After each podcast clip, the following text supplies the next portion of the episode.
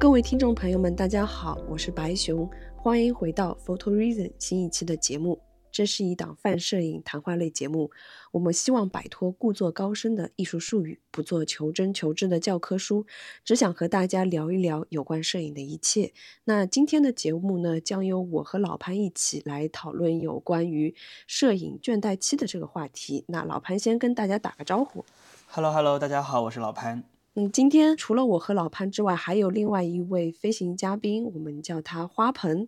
那花盆，你也来跟大家打个招呼。Hello Hello，大家好，我是于花盆，其实大家叫我花盆就行。那我差不多一五年才开始拥有自己第一台相机，那到现在为止就是一个九年的时间。那我差不多，嗯、过去拍过很多乱七八糟的题材，比如说婚礼啊、活动啊、人像啊、旅行、演出等等等等都有涉猎过。那我真正开始聚焦到我现在的一个状态和风格，差不多是二零年的时间。然后二零年那个时候。我相信大家在家里的时间都会很多嘛，然后那个时候我就开始尝试做视频，成为了一位摄影 UP 主，然后主要运营的是 B 站，然后那个时候我自己的创作也开始慢慢变得集中，然后我可能比较关注一些故乡还有异乡的这种题材上。那我自己同时也特别喜欢公路摄影这种形式。所以我特别愿意把自己丢进一个陌生的地域，一个人开车旅行，或者跟少量的伙伴，然后去对一个地方进行探索，还有影像的记录。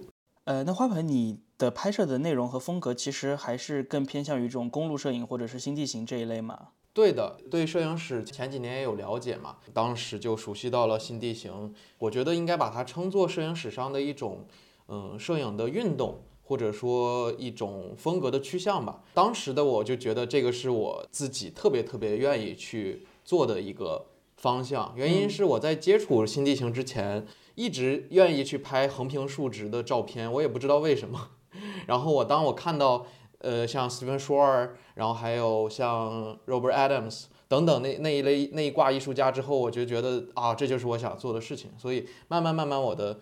一个影像风格也在往这个方向去趋近，然后我也觉得在路上拍摄探索的那个感特别让我有有那种身心上的愉悦，所以我会喜欢这样。很酷很酷。嗯，那花盆你是有听我们最新一期的聊关于风格的播客了吧？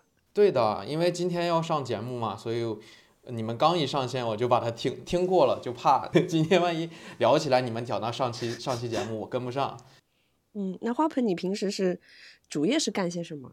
呃，摄影之外的话，哎呀，说起来有点惭愧，我现在是一个挣扎在毕业线上的在读的博士，研究的领域其实也跟摄影关系不太大，只是因为在念书的这一段时间，可能时间相对呃相对自由吧，所以在摄影方面可以做一些更多的自由的尝试。然后我第一次，我第一次听到花盆说介绍自己，说叫我花盆就可以的时候，我当时就有一点，我其实我有点紧张，因为我很担心我会叫错，叫成花瓶啊或者是什么东西。就是我觉得，就为什么你会取花盆这个这个这个代号啊？我我可以问一下吗？就纯好奇。可以啊，可以。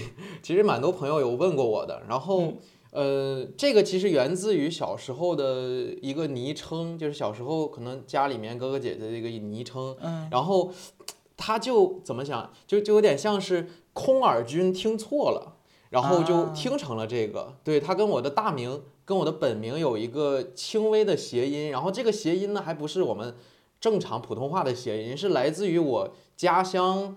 呃，就就是来自于我老家那边人的方某种方言，然后被对，然后被我另一方，因为我本身东北人，被我在东北的亲人听到了之后，空耳成了花盆啊，然后他们就这么叫我。因为当时在注册 B 站准备做 UP 主的时候，也不好用真名嘛，当时就随意用了这么一个网名，然后就一直沿用下来了。好像朋友们还挺喜欢的。对，我觉得挺有意思的。但是，但是我如果叫错了，你别怪我。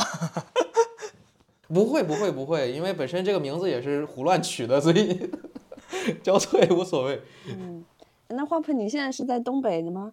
那边过年气氛浓吗？我现在人没在东北，我现在哎呀，其实说在东北也没什么问题。我在东北省，东北海南省，东北第四省。对，东北第四省。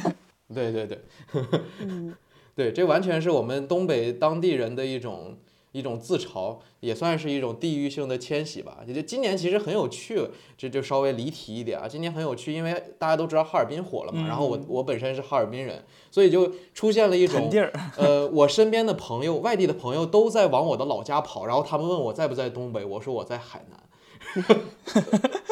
给给游客腾地儿了，现在属于是。哎，对对对对，本地人给给游客腾地方。嗯，那老潘，你那边法国新年的气氛还好吗？浓吗？没没啥气氛，因为我不住在我住的地方离华人区比较远，就是离这个中国城比较远，所以我们这片基本上没有什么过年的氛围。呃，然后我这个周末因为一直在工作啊，然后写稿子啊什么的，所以基本上就是自己给自己做了一点饭吃，然后就对，昨天中午和我们 program 的同学一起吃了个饭，庆祝了一下中新年，因为我们还有韩国同学，呃，他们也是这一天，所以就正好大家一起过了个节。哎，我还比较好奇啊，因为我我之前也有听老潘讲。你们在在法国的一些见闻。那既然你们班上现在是剩九个人是吧？我印象中。对对对对，那九个人只有两个亚洲人的话，其他七位应该是可能西方文化背景。他们过去对于中国新年或者说东亚新年的一些印象，呃，有没有什么特别有趣的刻板印象？我挺好奇的。呃，其实还好，因为我们 program 的同学基本上都是。他们不是像很多在有有一些，比如说美国人，他们是待在这个州就没有出过门儿的这样子情况，他们就会有比较刻板的印象。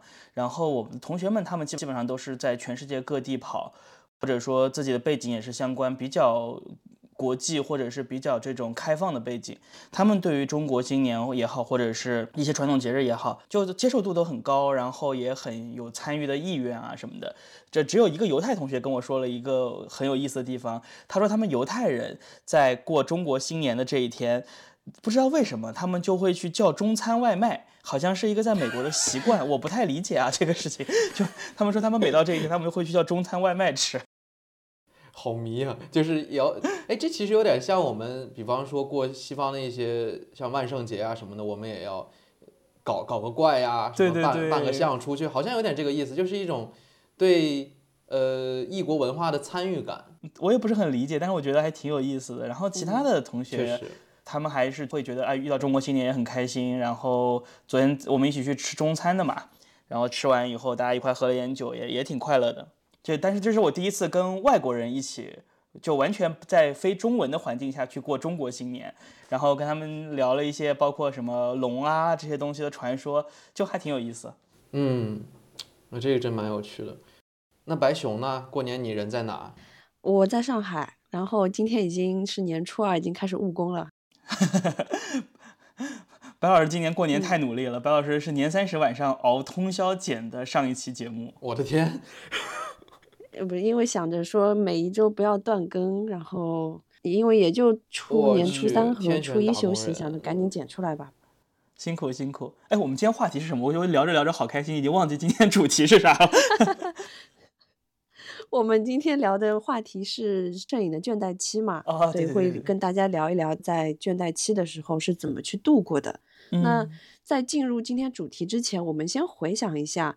那既然有倦怠期，那肯定有大家拍的还比较上头、比较开心、比较嗨的时候。那那种时候，大家都是什么样的一个状态呢？可以回想一下。呃，刚刚其实有聊到，我自己是挺喜欢呃公路摄影，就是上路摄影这么一种拍摄的方式的嘛。然后我觉得我最开心的几段，其实都是上路的状态，尤其是一个人上路的状态。上 上路这个词，我有点歧义。呃，真的，我觉得其实一个人是，呃，怎么讲，就开车在路上，在路上会会有一点那种在路上超然的体验。我觉得用这个词也挺也蛮好的。就是如果我讲自己的话，我可以这么讲；讲别人就算了。呃，还是用上路吧。在上路之前，我可能会大致的设设一些。那个大块的点，但我不会设置很详细的，不，比如说我要走哪条哪条路的路线，我也不会设定特别详细的那种日程。然后，所以我只是按照大致的路线去游走，无论有没有完成我既定的目标都 OK。然后这种状态下，就会让我对于旅程上能遇遇见的东西的那种预期降到非常非常低，然后。相相反的，就是相应的呢，我也会获得更多的这种惊喜和投入感。然后比如说有的时候我遇到一些不同的人，和这些人偶遇，甚至我可能留到人家里去喝个茶呀、吃口饭呀之类的，这个过程就会让我感觉内心非常非常的愉悦。有的时候我的拍摄就会在这个过程中慢慢的应运而生了。除了跟人接触呢，在路上去慢慢的开车寻觅自己想要拍的东西，然后停车再下来去观察，在拍摄的这个过程，因为没有时间的限限定，所以会变得非常的沉浸和投入，获得一种近似于冥想的精神集中的体验。在这种过程中，我往往。呃，过程呢很享受。回去，比如说我在冲洗、扫描、回拿到照片的时候，也经常能够获得我自己特别特别喜欢的照片。所以我觉得我最开心的状态就是这种上路，尤其是一个人，或者说和特别要好的同伴，就没有什么拘束的情况下去在路上拍摄的时候，是最开心的。嗯，我同意你，因为我在想这个问题的时候，其实第一个想到的点都是我在出去玩的时候。旅行的时候，路上的时候拍摄的照片就会，可能是因为陌生感和新鲜感，会让你就不停的去观察四周。一旦你进入这种状态，你就会不停的去拍，也不是说不停拍，你就会就就觉得很新奇，就会想拍。是因为在陌生的城市就会有一种新鲜感吧，就所以旅行中的照片往往都比你在你所处在的这个环境和城市中拍摄更容易一些，因为你看到的世界也会不太一样。嗯，周遭的所有的事情对你来说都是是新的，是有吸引力的东西，拍起来也会更舒服一些。对的，不管是在外面，或者说你换一个城市，所有这些东西都在刺激着你的感官，感官都被调动起来的时候，我觉得是拍的是会比较开心的时候。是的，那老潘呢？我和我和花盆其实有点相反，就是我不喜欢拍摄的过程中与人接触，所以像花盆说的这种，在路上遇到人，去他家里喝个茶，然后吃个饭，这个这种情况我基本上是不没有不怎么会遇得到的。就是我选择拍摄的地点或者说是时间，其实都是相对来说比较少人的这么一个状态。我自己拍摄的最开心、最舒服的状态，其实挺变态的啊！我我我喜欢这种身体难受的环境。就是我特别喜欢在有一点生病的时候出去拍照，或者是去像高原啊，或者是极地啊、极寒啊这种情况下，就是你会身体上会很难受，会有一些比如说头痛啊，然后其他方面的不舒服啊。但是这个时候反而能够更加专注的去拍，我觉得这个挺神奇的，因为你身体上有不舒服，所以你能够去分心去思考东西的。这个精力反而变少了，这些有限的精力就完全投入到摄影中，你脑子里不会去想其他的事情，会更专注、更投入。然后我自己拍的最开心、最好的状态，就是很直接的一个表现，就是拍得快。我不知道你们会不会有啊？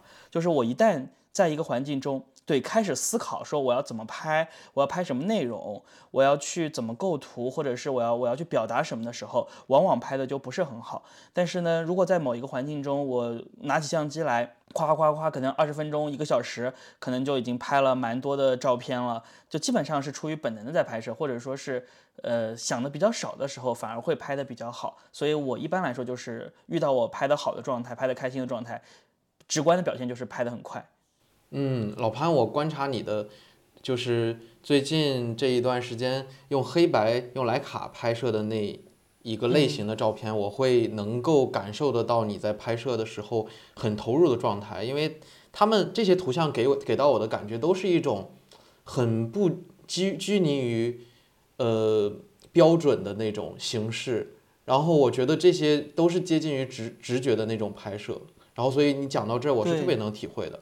我自己来讲，我其实也会有类似的体会啊，就是最近我拍，最可能最近几年拍的过程，我越来越感觉，我进入到一个场景，拍的最好的照片，往往都是第一张。啊，对，我不知道白熊会不会有这样的体验，就是可能我再转再绕，再转再绕，再去尝试，都没有第一张拍的好，所以我后面就会变得无比自信，拍了一张我就走，经常是这样。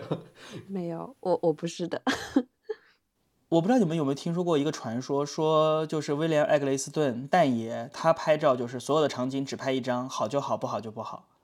是的，他他确实是这样的。我有听他访谈的时候有这么讲过。就是他本人讲。对对，就是有些人可能是在一个场景下，他会一直按、一直按、一直按，直到最好的那张出现。就有的时候我们看这种 contact sheet，就是接触印样的时候，会发现一卷三十六张照片中，他们可能最好的照片是出现在第十几张，或者是第七八张这样的情况。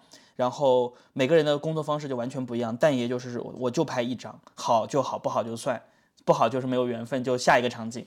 我觉得也很神奇。是的，是的，这我有听过。我觉得还有一个状态，因为拍胶片的时候你不能回看，所以你你你你拍数码的时候你会一直回看。我拍胶片的时候就感觉特别沉浸在拍摄的过程，不会再去想啊这张结果啊好像不行要调整一下，我就不会去想，所以每次。拿胶卷拍的时候也会特别开心，但拍的好不好我们先另说，只是说拍照的过程会特别开心。嗯，我很认同，因为我现在拍摄就是我拍自己的东西，几乎只用胶片拍嘛，然后呃，当然翻车也经常翻车，不过过程都是无比 无比自信的，特别普信。这这个我倒是无所谓，我是觉得对我来说，胶片和数码没有什么太大区别。之前我们节目里面其实也聊过这个话题嘛，对，就是我觉得对我的感觉就是，在我拿着这两台机器的时候是没有本质区别的，就是拍摄习惯也好，拍摄方法也好，基本上不会出现说拿着胶片我会换一种思维方式了。但我曾经有过这个过程，但是现在好像已经没有了。我挺好奇，老潘你在用。徕卡拍的时候，就是你会回看吗？因为你正常肯定，我猜想还是会用到光学，一直用光学取景器嘛。但是你会经常性的回看吗？我会回看的，我会回看的。其实我是一个很怕错过东西的人。你可以觉得就比较贪心，或者说是，嗯，怎么说？我我也不知道用什么词形容。就是比如说，我觉得这个场景很好，我会很希望在这个场景中能够出一张片子，所以我会有担心说拍完之后出的不好。然后我会去回看，当然这个也不是非常强迫，说我一定要看。就是有的时候你按下快门的时候，你自己心里是有有数的。那么数码的好处就在于你其实是可以给你确认一下。没错。胶片的话可能就没有这个确认的过程，但是你拍的好，那我可能就会多拍一两张来保一保，保一条，保一条，保一条，保一条，保一条。嗯。既然有了最开心、最舒畅的时候，那那你们觉得你们自己的倦怠期是什么时候？拍到什么样的一个状态，你就觉得哎呀不行，我拍不动了，是太难受了，不想再拍了。嗯，我的倦怠期就是重复，就是一直在重复做相似或者相同的事情。之前有一期节目里面，我记得白熊提过一嘴有关于倦怠期的问题。当时我跟白熊还说了，我说我我记得我最长的一段倦怠期的时间，就是在我之前在跟蔡司合作的时候。呃，有一半的时间我要给蔡司做节目，然后拍样片，呃，拍各种各样的 assignment。然后另外一半时间呢，因为我老婆做博主，所以我要给她拍一些产品，然后呃，拍一些这个日常的生活的这些内容，再加上还有一些商业拍摄，所以那整个有一年多，快两年的时间。呃，我就一直处于在不停的重复这些工作，不停的重复这些工作，再加上疫情期间你又不能去旅行，也没有什么新鲜感的刺激。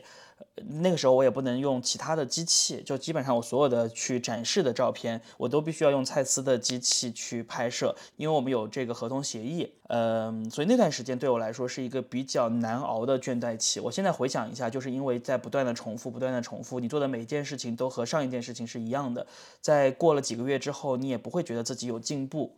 就如果我我现在回头看，我如果看我自己半年前的片子，我觉得我现在没有比半年前拍的更好一点，哪怕是一点点，我其实就会觉得还蛮失望的。所以那段时间我就会明显的感觉到，其实我自己是没有进步的。我跟你差不多，我我非常认同老潘的，就是重复这种原地踏步的感觉，会非常折磨人和消耗人。对对，这个也有点像我们去年就是研习社刚开新店的时候。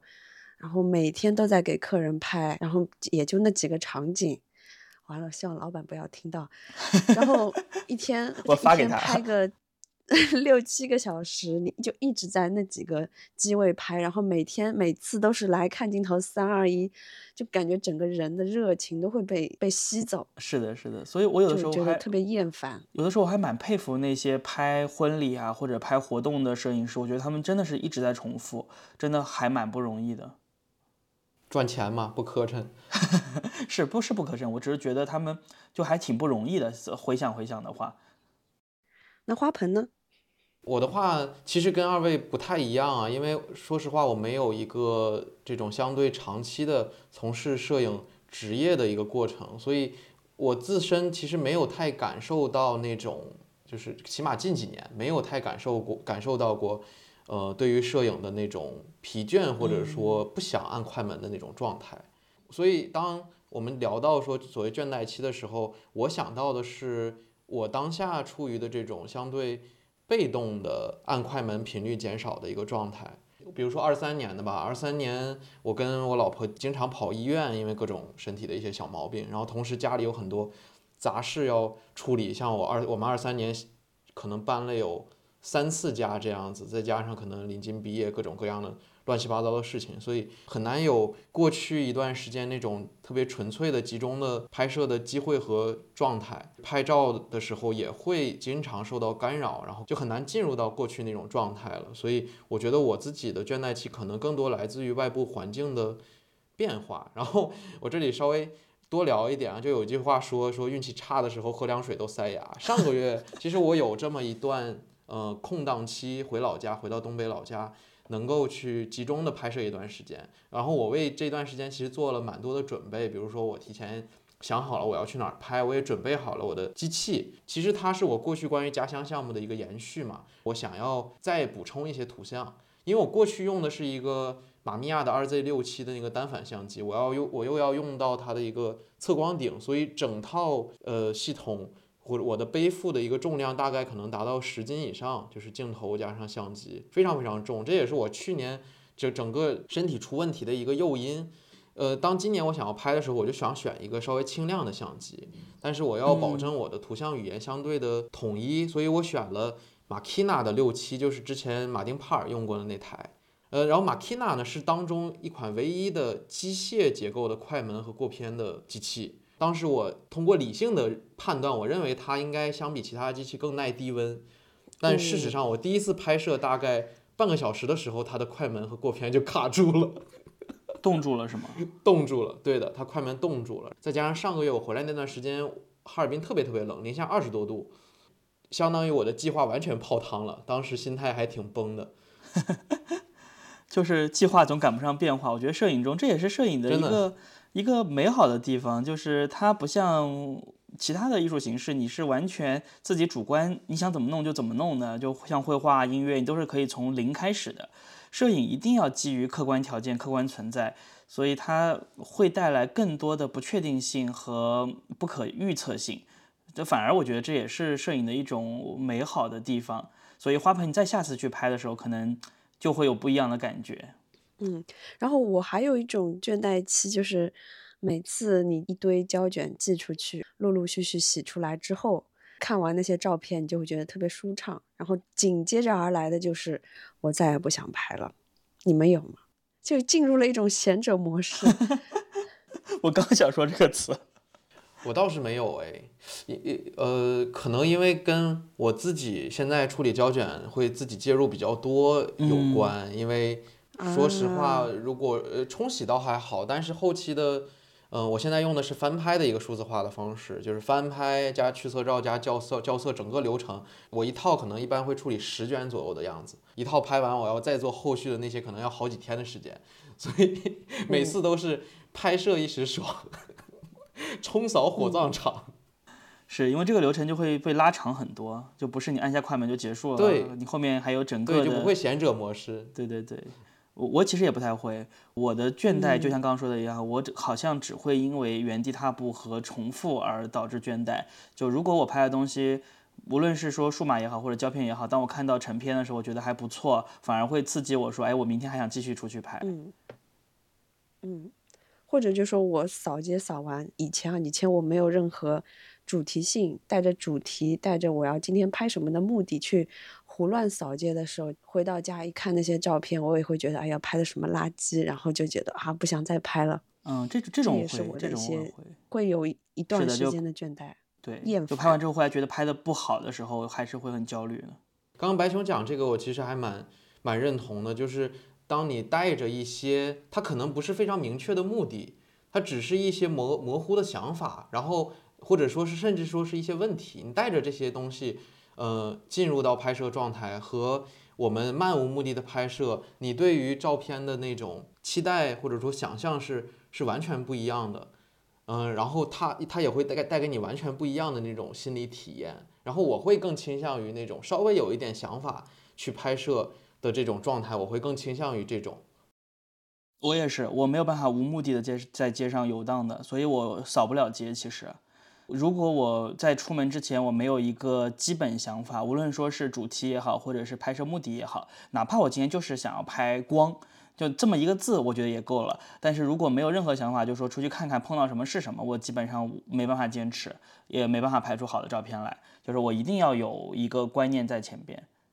但是我我们 program 有同学就是他是完全没有办法有任何设想，一旦有了预想，他就会觉得他完全被限制，他就是要漫无目的的在街上拍，然后去等去碰，然后去遇到那个好的瞬间。这个真的因人而异的。我还有一个问题啊，就问二位。因人而异，因人而异。因为呃，刚刚二位都讲过说你们其实是有真的从事摄影这个相关的职业的。但是我没有，我会比较好奇你们在从事，呃这些事情被动被迫营业的过程中的拍摄，呃他们会不会影响到你们拍自己东西的时候的那种激情？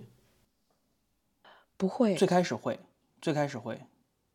那老潘你先说。我的话是最开始会，最早的时候就是因为刚刚开始做一些商业的拍摄，或者说是一些这种营业的时候。嗯，最开始是兴奋，就觉得哎呀，终于摄影能赚钱了，或者说是有人认可你的作品，然后愿意为你花钱，就还觉得还是一件挺开心的事情。但是过了几个月之后，就是活越来越多，然后不断的重复，加上有很多的项目，甲方其实是会有自己的想法和建议的，至少他们会给一个 brief，你得围绕这个 brief 来拍。有很多时候，甲方的 brief 也不是很清楚，再加上这种沟通上面很耗时耗力的过程，就会有。还蛮难受的这么一个阶段，那个时候的话呢，就会真的会不想拿起相机，就除了拍这种营业内容的时间之外，我出门啊什么的都不太愿意带相机。有一段时间，就是真的会影响到。但是后来我就慢慢的学会了去分开。就是把自己的状态分成两个部分。当我去给别人拍的时候，就是我尊重甲方给的钱，就 钱到位了，什么话都好说，对吧？你既然你付了这个钱，我就得让你满意。然后另外一半边，当我拍自己项目的时候，我就完全不考虑任何的其他的东西，就是。投入到自己拍摄的过程中，所以今年这一年，从去年九月份开始到巴黎来这一段时间，我还蛮 enjoy 的，就是商业拍摄接的比较少，呃，基本上就是在拍自己的项目，虽然压力也很大，但是我会觉得就很开心的这么一个过程。嗯嗯，那我我跟老潘的营业摄影的状态不一样，因为我拍的是拍立得，拍立得它也就局限在那么几个场景下。当我给客人拍累的时候，我其实反而很想拍点自己的东西来调剂一下，或者就说干脆就不拍。嗯，哎，我还想问问一下两位，就是你们倦怠期的表现是什么样子的？我的倦怠期的表现就是我真的完全不想拿相机，完全不想碰，完全不想按快门。我有的时候跟倦怠期的时候，我老婆说：“哎，那我们出去玩一玩吧。”呃，去哪里旅行一下？可能短途的去某个城市去走走。我可能去三五天的这个一段时间中，我相机也会带在身上，但是我真的是没有拿出来按一张快门这样子。嗯，我自己其实很少体会到说不想拿相机拍照的状态，因为好像我会把我自己能拍照和不能拍照的两种场合区分的还挺开的。刚刚二位都有讲过这种。营业式摄影，回想到自己生活中也会有一些营业的摄影，比如说今天上午我就给全家人，因为我们一个大家有点像一个大家族都来到海南去过年，所以上午我们组织了一场相当于家庭肖像的拍摄吧，整个过程大概一个多小时。然后我觉得这种场合，或者说比如说我要帮朋友去拍摄一些肖像啊。或者说，你，拍一点静物啊，等等，我觉得这都算我自己的营业摄影。我可能就用数码去拍，然后我就会用用到完全跟我自拍自己的东西完全不一样的语言去让它展现出它该有的一个样子。然后它跟我自己的摄影，我会区分的蛮开的。我感觉这种状态也跟二位描述的那种营业摄影和非营业摄影的状态是是蛮相关的。在我自己拍自己的东西的时候。我的所谓倦怠期，更多的是体现在我能够集中拍摄的时间少了，所以它的阻力更多来自于外界，而不是我自己感受到的倦怠。起码近几年是这样子。我我在录播课之前，我又问了下身边的朋友们，问他们的倦怠期是什么时候。大家这就平时是有工作的，拍照还是作为一个消遣，所以作为消遣的时候，他的倦怠期不是那么明显的。你如果不想拍，你你去上班就行了。我问了身边的朋友，他们呃也是爱好者嘛，都是爱好者，他们的倦怠期表现为拍不好的时候会没有动力去拍。但还是会出门，就大家一起出去玩的时候，还是会带着相机。所以你们这都不算倦怠期，你们这个都属于是，就白熊说这个，就感觉我数学作业做累了，我去做回语文作业的感觉，是是不是？是的，聊着聊着，我会发现我自己就是倦怠期，其实只是定位为定义为客观上的拍摄的频率下降。它它倒不是那种感觉到很强的 阻力，或者说很强的那种不想拍的欲望，想要放弃的那种欲望，好像比较少有。嗯，说明一个说明一个问题，就千万不要把摄影当职业。一旦把摄影当职业，你一定会倦怠。是，就像上班一样，对吧？你上班倦不倦怠？每个人上班都倦怠。是的，刚刚讲到这，我就有反思一个问题，就是间断期、倦怠期是怎么？怎么出现的？我感觉一个很重要的是，呃，心态，然后另一个很重要的是期待。如果说我们在拍摄的过程中带有非常非常强的执念，或者说一个很高的期待的话，就是自己一定要进步，或者自己一定要达到一个什么样什么样的目标。如果这种所谓的期待落空，它就会带来一种巨大的失落感，然后这种失落感侵袭之后，其实就会形成一种倦怠，所谓的倦怠或者说一种一种挫败感，然后它会让你丧失摄影的热情。没错，没错，总总结特别好，我觉得。总结特别好。那你们怎么看待倦怠期啊？就如果遇到倦怠期，就是不是说这个问题，我觉得我都不该问。就你们俩这都不能算倦怠期。对，我真的很喜欢拍照。就赖皮，这这这就属于不公平竞争。不过也也会有偶尔偶尔不喜欢拍照的时候了。其实是是是，开玩笑开玩笑。我觉得自己是很容易克服负面情绪的人，或者说我是一个相对乐观的人。然后我可能感受到疲倦，感受到挫败，睡一觉可能就好了。就我对于我对于身边的一切都不会有太多的期待，无论是人啊还是事情。然后所以对摄影其实也也也如此吧。刚有讲到我喜欢公路摄影嘛，它其实是源自于我对于外部世界或者说一些具体地方的好奇心。好奇心。我的对我的摄影，它其实是我在探索过程中的一种副产物。然后，所以我对于这些地方的好奇驱使我把它们拍下来，并且把把这些可能回来再做成一个小的一个序列，在我自己的自媒体上发出来呀等等。因为我对于这些地方是感兴趣的，所以我对于拍下他们这件事也是感兴趣的。嗯，怎么看？我觉得就像一年四季一样，你的倦怠期可能就是你的冬天。这白老师怎么突然上价值？就是就我我因为我就是这么看待的，因为你有拍的特别投入开心的时候，你可能就有拍的不投入不开心的时候。对，春天了，你你要播种；夏天了，就非常旺盛；秋天了，收获；冬天了，就是要休息。那你的倦怠期，可能就是你你的意识在告诉你说，你要停下来休息一下，反思一下。我同意。我最开始的时候，如果在遇到倦怠期，我会很焦虑，就是觉得会怀疑自己，说我是不是不是那么喜欢摄影，或者说不是那么适合。做这个事情，因为我有见到过，我身边有朋友，他是真的是可以从早拍到晚。就比如说出门去哪里，他可以拿着相机从进门的那一刻开始，一直拍，一直拍，一直拍，一直拍，拍到这一天结束，能拍出几千张照片来。但是我就完全没有办法做到。如果遇到倦怠期的时候，就对，就像刚才说的一样，我可能一整个旅程我一张照片都不想拍，我就会怀疑自己，说我是不是不喜欢摄影啊？或者说，我是不是没有别人那么喜欢摄影？但是我现在已经学会跟自己和解了，就是遇到倦怠期，我就遇到倦怠期了，我就非常的躺平，无法反抗，我就躺平，反正我也没办法。很多时候是出于出于生理和心理的自然反应，你没有办法去抵抗它的，你就适度的让它去过度调整。呃三天五天，甚至一周两周都有可能。那就不拍就不拍，就去做点别的事情。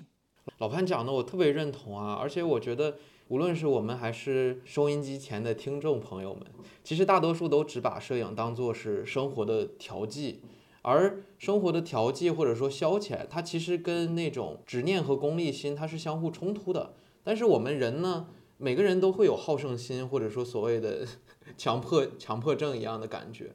然后你进入到这个事情，你就会忘了你当初为什么会会做它。然后可能就会慢慢催生出很多欲望，然后这种欲望实际上会促使倦怠期的出现。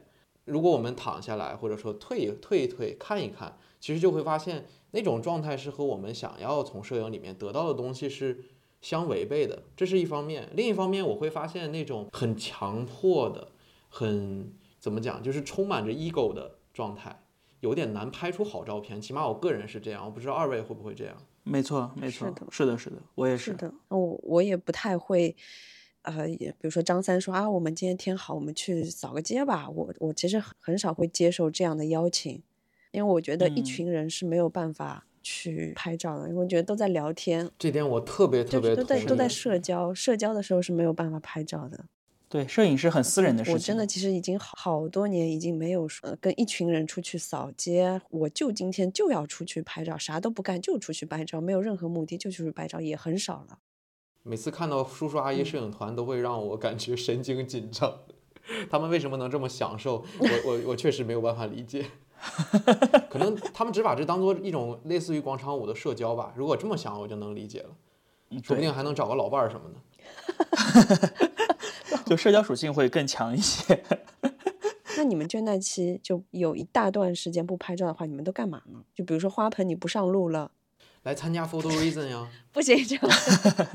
我我我没有开玩笑，我没有开玩笑，因为最近我按快门确实很少，可能从去年十月到呃到现在，我可能元旦呃稍微拍了一点，然后这段放假我可能跟父母出去玩拍了一点，也就这样。然后拍的很少，但是这段时间我其实一直没有停止关于摄影的一些我们说活动吧，活动或者说接触，对对对。然后，所以我觉得去嗯保持对于摄影或者说一些除去日常工作之外的这些好玩的东西的接触，嗯，它和倦怠期其实不冲突的。就像我觉得我即使没时间拍照了，我也可以跟二位上线聊聊天，真的挺好玩。嗯，就没时间拍照了，可以看看画册什么的。对呀，是这种，是这样的。就是还是做跟图像有关的事情，但是不一定说一定要拿起相机拍照。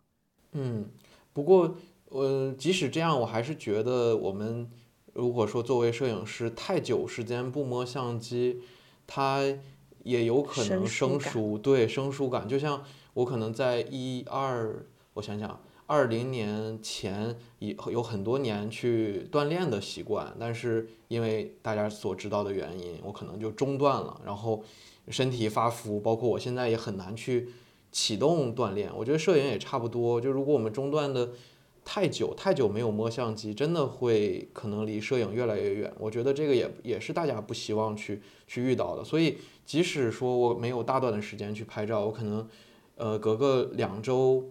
嗯，甚至一周我也会有机会出去拍一点东西，哪怕我就摁一摁一卷两卷，拍一个小时两个小时，我觉得拍一拍也是对生活的调剂，它就像是一种你的生活的一部分而已。所以你也不会让这个倦怠期持续太久，可能主观上不是那么想拍，但是为了保持一个手熟，还是会去习惯性摁几张。嗯，倒也不是，因为我会呃隔一段时间会有点手痒，会想去拍。嗯，其实我一直在思考一些关于自己能够在摄影上再往往下做一些什么，但是要做这些事情都需要更加集中的一段时间和精力，所以我会比较期盼给自己再腾出这么一段空档去做自己想做的事情。嗯，所以所以我说花盆，你这不能叫倦怠期。哎呀，我我感觉我感觉今天 有有一点累，有一点把你们拽跑了。我觉得不会跑，但是就是说，其实我们对倦怠期的这个定义或者理解是不一样的。因为我最开始遇到倦怠期的时候，我是真的没有办法拿相机，就是看到相机就就有生理不适，就是我根本就不想碰它。然后这个倦怠期的长短其实也不受我自己控制，它可能会有三五天，可能会有一两周，像刚刚说的。然后某一天醒来之后，你觉得哎，好像我又可以了，然后你就可以去拍照了。对对对，就就消失了。因为我的倦怠期，包括之前说那段比较长的时间，然后加上后面陆陆续续的，其实出现过几次，所以现在我是有比较有经验了。就一旦我感受到了倦怠期可能快要来了这种感觉，我就会放下手账跟摄影相关的所有事情，先去花上个一天两天或者是两三天的时间，去完全不接触与摄影相关的任何事，就我只去。呃，喝喝咖啡啊，或者出去玩一玩啊，去逛一逛，跟朋友聊聊天，喝喝酒，怎么样的？然后等到这个感觉缓解了之后，再像花盆说的一样，重新拿起相机去做一些属于自己的，但是又比较轻松、比较轻巧的一些练习。确实，如果你长时间不摸相机，是会手生的，是会有这种。这种感觉，所以我现在是有刻意的去做一些这样子的调整，或者说做一些这样子的一些方式来去消减自己的倦怠感。就一天不练，三天白练。以前，我小时候练字的时候就就这么被教导的，什么台上一分钟，台下十年功。台下十年功。嗯，老潘十年都在看看画册，看看电影，整理整理，攒攒钱，买买器材，对吧？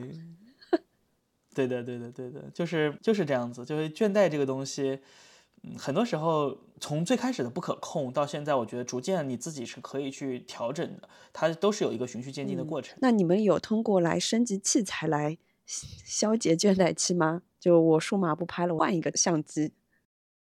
我没有，我我完全没有。可能在最近几年，我都对不是对器材失去欲望了，我只是说没有想要。卷器材的这个想法，或者说我觉得通过器材去真的克服这方面的倦怠，我觉得基本上是可以判定为无效的，或者说即使你短期内又产生了新的欲望，它也是一种虚假的，它只是就像止疼剂一样，就是止疼药一样，它并不解决疼痛本身。它只是短暂的缓解了你的痛苦而已。我特别同意花盆说的话，就是我最早的时候会，就是我一旦觉得我倦怠了或者不想拍了，我就会说，哎，我买个新机器，我买个新镜头。我对我就会有一个新的这种新鲜感产生这种刺激，然后你就会想拍一段时间。就是这个确实是治标不治本的，它没有办法让你真正的去重新认识自己，或者说的不那么大，就是重新去理解摄影吧。它只是一个外界的刺激，这个刺激是不可持续的。可能刚买回来镜头两天三天，你挺感兴趣的，挺喜欢的，每天恨不得抱着睡觉，放在枕头边儿。但是，一旦过了这个时间之后，你可能就嗯，还就会需要新的刺激了。那那比如说，你们有没有对某个焦段厌烦过？不会，这个比如说五十，你拍多了，拍吐了啊，我就不拍五十了，我我要换换三十五，我要换换八十五，我要换换一零五等等。这个我不会，我基本上的话。我我就像上期节目咱们不是说到嘛，我觉得摄影是不需要补短板的，所以并不会说因为我五零三五用的多，然后我觉得我得去补一补十五，补补十八，我没有这样子的一个感觉，也并不会觉得这个焦段让我厌倦或者怎么样，因为焦段的使用其实是你看待世界的方式，它代表着你对世界中存在的所有的客观元素，你对它的一个观察的方法，是你使用焦段的这种偏好的基础。你是怎么看待物与物之间的关联性的？你是怎么看待这个世界的构成的？它其实和你去使用的焦段是有关系的。你会喜欢焦段是有关系的，所以你其实并不太会通过改变焦段能够去改变你的观察方式。老潘说的这一段，呃，焦段是你看待事情就是看待世界的方式，这段我特别认同。我想再往前推一点，其实这里面的一个关键的参数就是距离。不知道二位有没有发现，就是你在使用不同焦段的时候。怎么讲？就是你，你当和被摄体在一个相同的距离的情况下，你无论使用任何焦段，你拍摄出来的图像的那种疏远和亲近感实际上是不变的。你只不过在做裁剪。其实选焦段选就是透视不变，物距不变的情况下，透视不变。是的，是的，我们选的是是一种你习惯性的工作距离。比如说，很多呃摄影师他们愿意用长焦，很大情况下是他们比较喜欢那种。窥视的，或者说自己不被发现，自己隐在后边窥视别人，窥视别人生活，或者窥视远端的任何的东西的那种感觉的。然后会有很多街头摄影大师，他们喜欢用二八甚至二十一毫米的广角，实际上他们在做的是一种很具有侵略性的侵入。拿我自己来说，因为我使用的是六六和六七两种画幅嘛，然后我比较喜欢的焦段就是差不多七五、八零，呃，甚至九零这样子。它转换到幺三五几乎是四十毫米左右，然后这个其实跟我自己的一个拍摄的习惯是有关的。比方说，我会比较喜欢那种很平静的透视去描述一个场景，我不希望它显得特别波澜壮阔，我不希望它呈现出特别明显的那种平面的压缩感。然后我在拍人的时候，我也会比较尊重对方的社交距离，无论他是我的亲近的人还是一个陌生人。嗯，因为正因为我喜欢这种工作的距离，还有呃拍摄的状态，以及他给到我的图像的结果，所以。在焦段这一方面，说实话，嗯，最近起码三年左右的时间，我都没有明显的偏好上的变化。因为我我其实我还挺抵触拍数码，就除了你要出去干活之外，我一般都不会拿数码相机出去。送我了呗，五十块钱包，五十包邮，我离你近，五十包邮解君愁。老潘离得远，我离得近。你们有没有这种倦怠期？就是对数码，我就是就好。我突然想到，真的好多年了，有那么个两三年，我就是不爱拍数码。要不就是除了就是说你买不起胶卷，你必须得拍数码之外，一般我第一思维还是会拿胶片机出门，不太爱拍数码。我觉得这种算倦怠吗？我就是烦数码。算吧，算吧。我觉得可能就是对数码的拍摄方式会比较倦怠，并不是说可能对。某种器材本身倦怠，而是对这种器材所带来的你的拍摄习惯，或者说是使用这种器材的时候，你自己和被摄物体也好、被摄人物也好的这种接触方式感到倦怠。嗯，所以我我最近要不买一个薪水一点的镜头，可能是不是会就是让我更加重新喜欢拍数码？可以试试看吧。所以最近有也有看蔡司的。和福伦达的一些手动的镜头，想着说这样的话，可能我可以重拾对数码的热爱，不然我是真不爱。对，我跟白熊就是有特别强的共鸣啊。这两年我我基本也不太使用数码相机，然后我的最后一台常用的数码相机是富士 X 一百 V，然后我差不多在二二年的时候把它卖掉的时候，卖了不到八千块钱。嗯，我现在你可卖亏了。对对，然后我我自己有反思这件事情，因为说实话，我也在警醒，对于胶片的某种想象和青睐，其实源自于一种虚无缥缈的情怀啊，或者怀旧啊，或者说就是就是装逼，对吧？就是一种装。然后嗯，但是我没有办法跟自己的就是跟自己的心说谎，因为当我出去拍摄的时候。我还是会下意识的想要拿一台自己真正喜欢的相机，然后往往都是胶片相机。那我反思过程，反思的结果就是，我觉得可能 数码让一切来的太简单，然后它会让我们作为拍摄者觉得没什么成就感。然后一个是太简单，另一个是它太快了。拍自己的东西，说实话，在时效性啊，在这种精准度呀，也并没有，也并没有非常强烈的需求。更多的还是想要一种愉悦自己的过程，所以慢慢我也跟自己和解了，就就一直用嘛。虽然说还是挺，还是挺烧的。所以你们需要一台数码徕卡，为什么呢？因为这个是真的。这个话题是怎么来的呢？是我刚刚在这边上课的时候，有一个马格南摄影师，我忘记是谁，是托马斯达沃扎克还是谁，问过我一个问题，他说你为什么喜欢用徕卡？因为其实我们 program 里面用徕卡的人并不多。然后我我当时就仔细想了一下这个问题，我觉得我喜欢用徕卡的原因是因为它的就是限制，就这台机器它既不能够自动对焦，也没有像很多的新机器那样子的各种各样的自动功能，什么人眼啊，什么追焦啊，它其实非常限制，在有限的功能中，你可以去把它当做一台。像胶片机一样，或者说像当除它除了可以看到屏幕之外啊，它其他的功能和像超胶片机的操作是没有区别的。是这种限制反而带来了器材的美好，或者说这种限制反而让你对器材能够更加的有自己的主观的一些介入，或者说主观的一些去使用的这种这种快乐的感受吧。所以我觉得过于数码的东西，所谓的对数码的抵触是，就像花盆说的一样，它所有东西不需要你去思考。不需要你，你只要设定一个自动模式，自动对焦，所有东西都是自动的。限制较多的机器，比如说像徕卡，或者说像宝丽来，它有很多的限制。那么这些限制其实会让你本身对于机器不容易产生倦怠。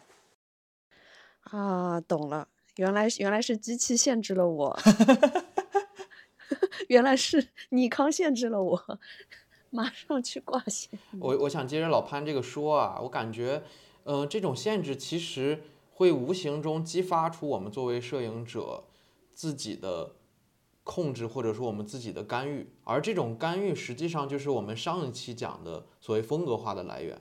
你能做的越多，你能够施加的风格化的东西就越多。没错，没错，完全同意。哎，没错。不过聊到这里啊，我其实想说一个点，就是倦怠期它不见得都是坏事。我不知道你们有没有过体验，就是比如说我去学滑雪的时候，好多年前我去学滑雪，我就会发现前面三天都在请教练教，然后不停的练，就觉得自己没什么进步。然后第四天的话呢，因为滑得太累了，我就说休息一天吧，我们就没去滑雪，就在小镇上吃吃东西啊，然后逛逛、拍拍照。然后第五天再拿上雪具去滑雪的时候，就突然发现前面几天做不出来的动作，你突然就会了。然后是的，就很神奇。就你有了一段的休息之后，一个小小的这个停顿之后，反而你就更能够掌握某一项技能了。这是我经常发现，在生活中出现的一个现象。是的，我同意，因为我最近在玩那个剑域啊，对我有看到你在玩那个剑域，有些动作，我我在玩剑域，然后有些动作技巧要要做好久，你可能当天就做不出来，然后第二天你睡了一觉之后，哎，就突然就做出来了，是的，是的，很。你也不知道为什么就很神奇，很神奇。所以我有的时候觉得倦怠期的到来不见得是坏事，反而是一种，嗯，就是算是一个福利吧。就当你感到倦，我我每次都会觉得，当我感到一个较长时间的倦怠期来临，然后度过之后，我自己的拍摄技术也好，或者说是对摄影的一些理解也好，都会向上稍微走一点点。我我我我有很多次这样子的感受。我觉得，所以每当倦怠期来临的时候，我还。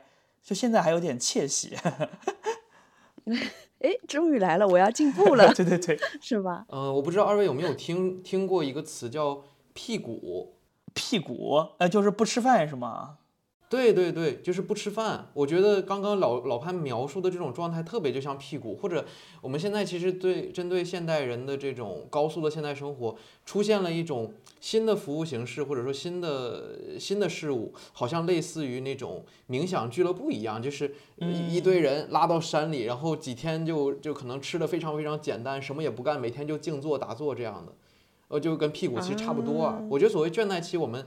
如果辩证的看的话，它其其实就像是我们高速生活的一种屁股的行行为，对它其实能够起到一种把我们的精神放空，然后让我们有机会刷新自己的一个呃一个作用啊，有道理，有道理，嗯，我同意，有道理，有道理。对，有道理。所以刚刚我们在聊的时候，我也讲说，即使我不呃我的拍照频率没有那么高的时候，我也会去呃不自主的做一些关于摄影的嗯活动，或者说参与一些像我们 Photo Reason 节目的这种事情。然后，嗯，我可能还会，就是因为我我也蛮喜欢摄影书的嘛。然后日常我也会拿自己或者拿自己的摄影书，或者我去到一些有摄影书的书店翻一翻，或者即使我不接触摄影，可能我也会愿意去看一些。展览呀什么的，前一段时间去去上海拜访白熊的时候，我也有看一些自己感兴趣的展览，然后我觉得都是对自己一个非常好的调剂。是的，而且我认为这些事情，因为我们上期讲风格化的时候，老潘就有引用埃塞尔·亚当斯、埃塞尔·亚当斯的呃一些一些话嘛，就是我们所谓摄影的灵感，更多的其实来自于摄影之外。然后这些东西呢，我觉得我们也不要太功利化的去看待它，就是。他们能够给到我们的影响，实际上是潜移默化的。我们不要去想它，接受，只要去让自己沉浸其中，去接受就好了。然后，当我们重新做、重新做摄影的重启的时候，很多的新的东西它会自然而然的冒出来的。这种体验其实是我反复有经历过的。就是你你看过的书，爱过的人，所以你要先去花时间去看书，花时间去谈个恋爱，可能马上灵感就来了，对吧？是的，这个我我很我还蛮同意花盆说的，就是哎，白熊，你不知道你还记不记得，就最早一期我们录节目的时候，不是录过一个关于马格南的一个一个初体验的这么一个节目嘛？当时我提到我们班有一个呃同学是一个罗马尼亚小哥，我说他拍的很好。在经过了半年左右的时间，现在没有啊，没到半年，几个月的时间之后，其实我的感觉就是，我最近在看到他拍的照片，我就觉得他没有进步。然后我就在想，为什么会这样子？就是他太过于专注于摄影了，他对摄影投入了太多太多的心力，然后所有的精神都是在摄影上的。他平时所有的业余时间，要么就是去欧洲摄影博物馆，或者去马格南看书，要么就是去拍照。我跟他约过两次出去吃饭。都是在吃饭之前，他突然之间就觉得说，我今天浪费时间了，我得要去拍摄了，或者我要去干嘛了，他就临时说，哎，我们要不今晚不吃饭了？有点走火入魔。对对对，就我会觉得他把太多的精力关注在摄影本身之上的时候，他其实忽略了他所处于这个城市巴黎这个城市所能够带来的各种各样生活的方方面面的东西。那当你没有从生活的汲取的时候，你怎么样能够从图像去输出呢？所以这个确实，我觉得花粉讲的很有道理。嗯，好的，那我们今天讲了倦怠期之后，其实有一个另外的词，就是瓶颈期。不知道对，不知道大家是怎么看倦怠期和瓶颈期，他们这两个词有什么差别吗？那倦怠期刚刚讲到，其实我自己的理解的倦怠期就是我觉得自己没有进步嘛，或者说我觉得我在原地踏步的拍同样的东西。那瓶颈期对我来说，我觉得不太一样。瓶颈期更像是审美与技术的不匹配，有的时候呢是技术配不上你的审美，有的时候是审美配不上你的技术。所以无论是哪一种不匹配，你就会发现，哎，我看到一我我我脑海中有一个图像，但是我无法去实现它，或者说是我拍出来的这个图像。其实并不是我想象中认为好的那个样子，所以这个时候我觉得瓶颈就是瓶颈期的到来了。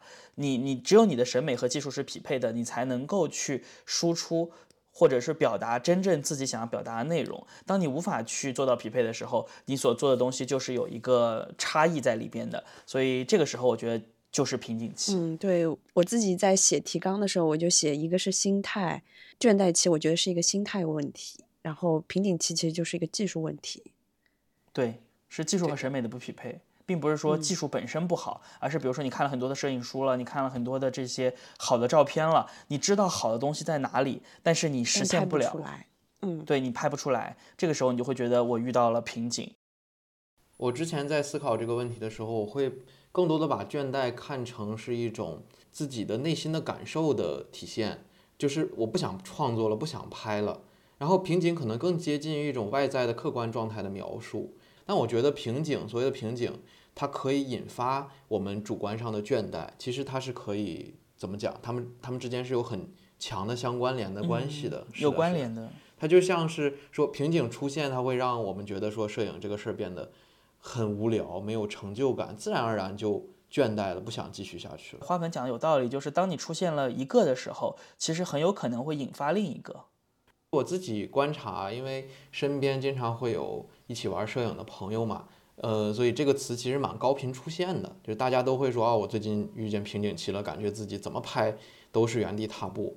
我就就我觉得这种所谓的瓶颈期的感受，它更多像是一种钻牛角尖儿的感觉，或者说是因为我们对于照片的判断的标准，或者对于摄影。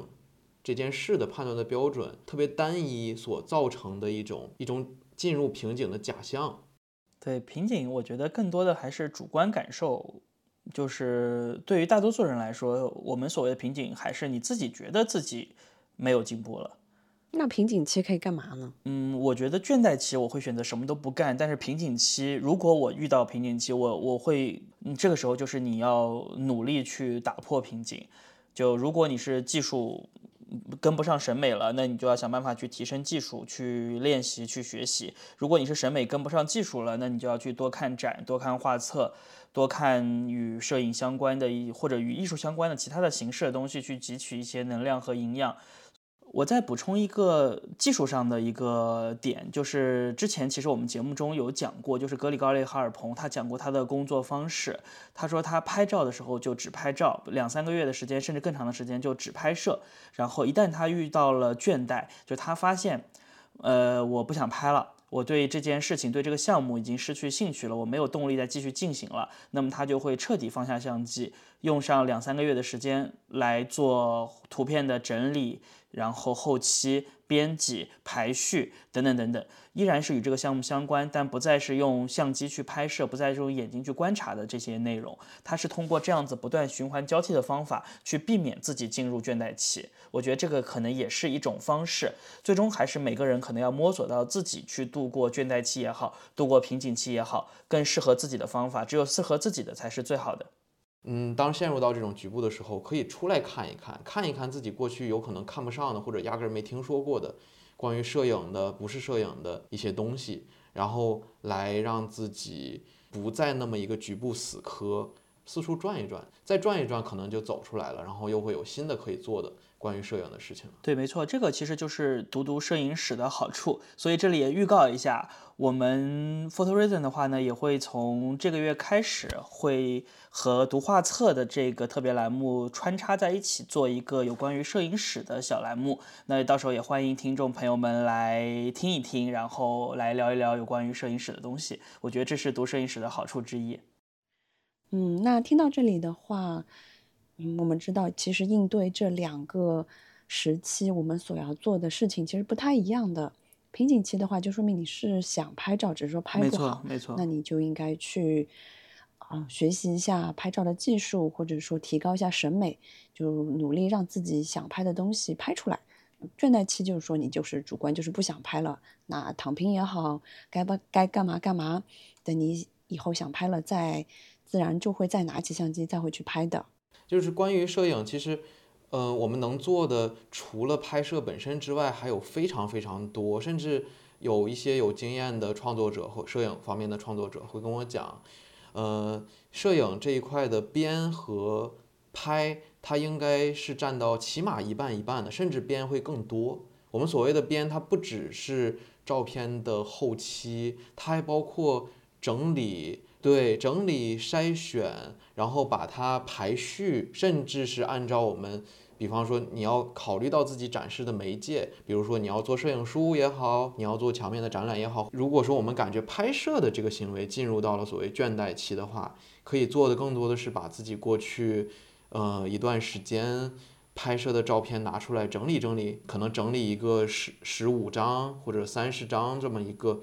小的序列，然后可能发在自己的社交媒体上啊之类的，它其实都是一种自我刷新、自我学习、练习的过程。嗯，只是说，如果你想要往更专业的方向去走的话，可能后面的编排是很重要的一个模块。然后和我们今天讲的倦怠期联系在一起的话呢，它其实是一个可以帮助我们去进行调整的方式。就比如说像现在春节假期的时候。嗯，如果你也没什么想拍的，你也就可以看看以前的照片，整理整理，或者说你正在经历倦怠期的话，嗯，就去看看电影，看看书，就去认真生活，投入生活一段时间之后，你可能又会发现想拍的灵感，或者就说哪怕以后都不想再拍了，那就不拍就行了，就就就说明你可能不爱干这件事儿，对，那你就干点别的好了。对的，不摄影又不会死，对吧？对对对对对。好的，好了，我们今天的节目就到这里，感谢大家的收听和陪伴，也欢迎大家加入我们的社群，和我们一起聊摄影。那我们下期再见，拜拜，拜拜，下期再见，拜拜，下期再见。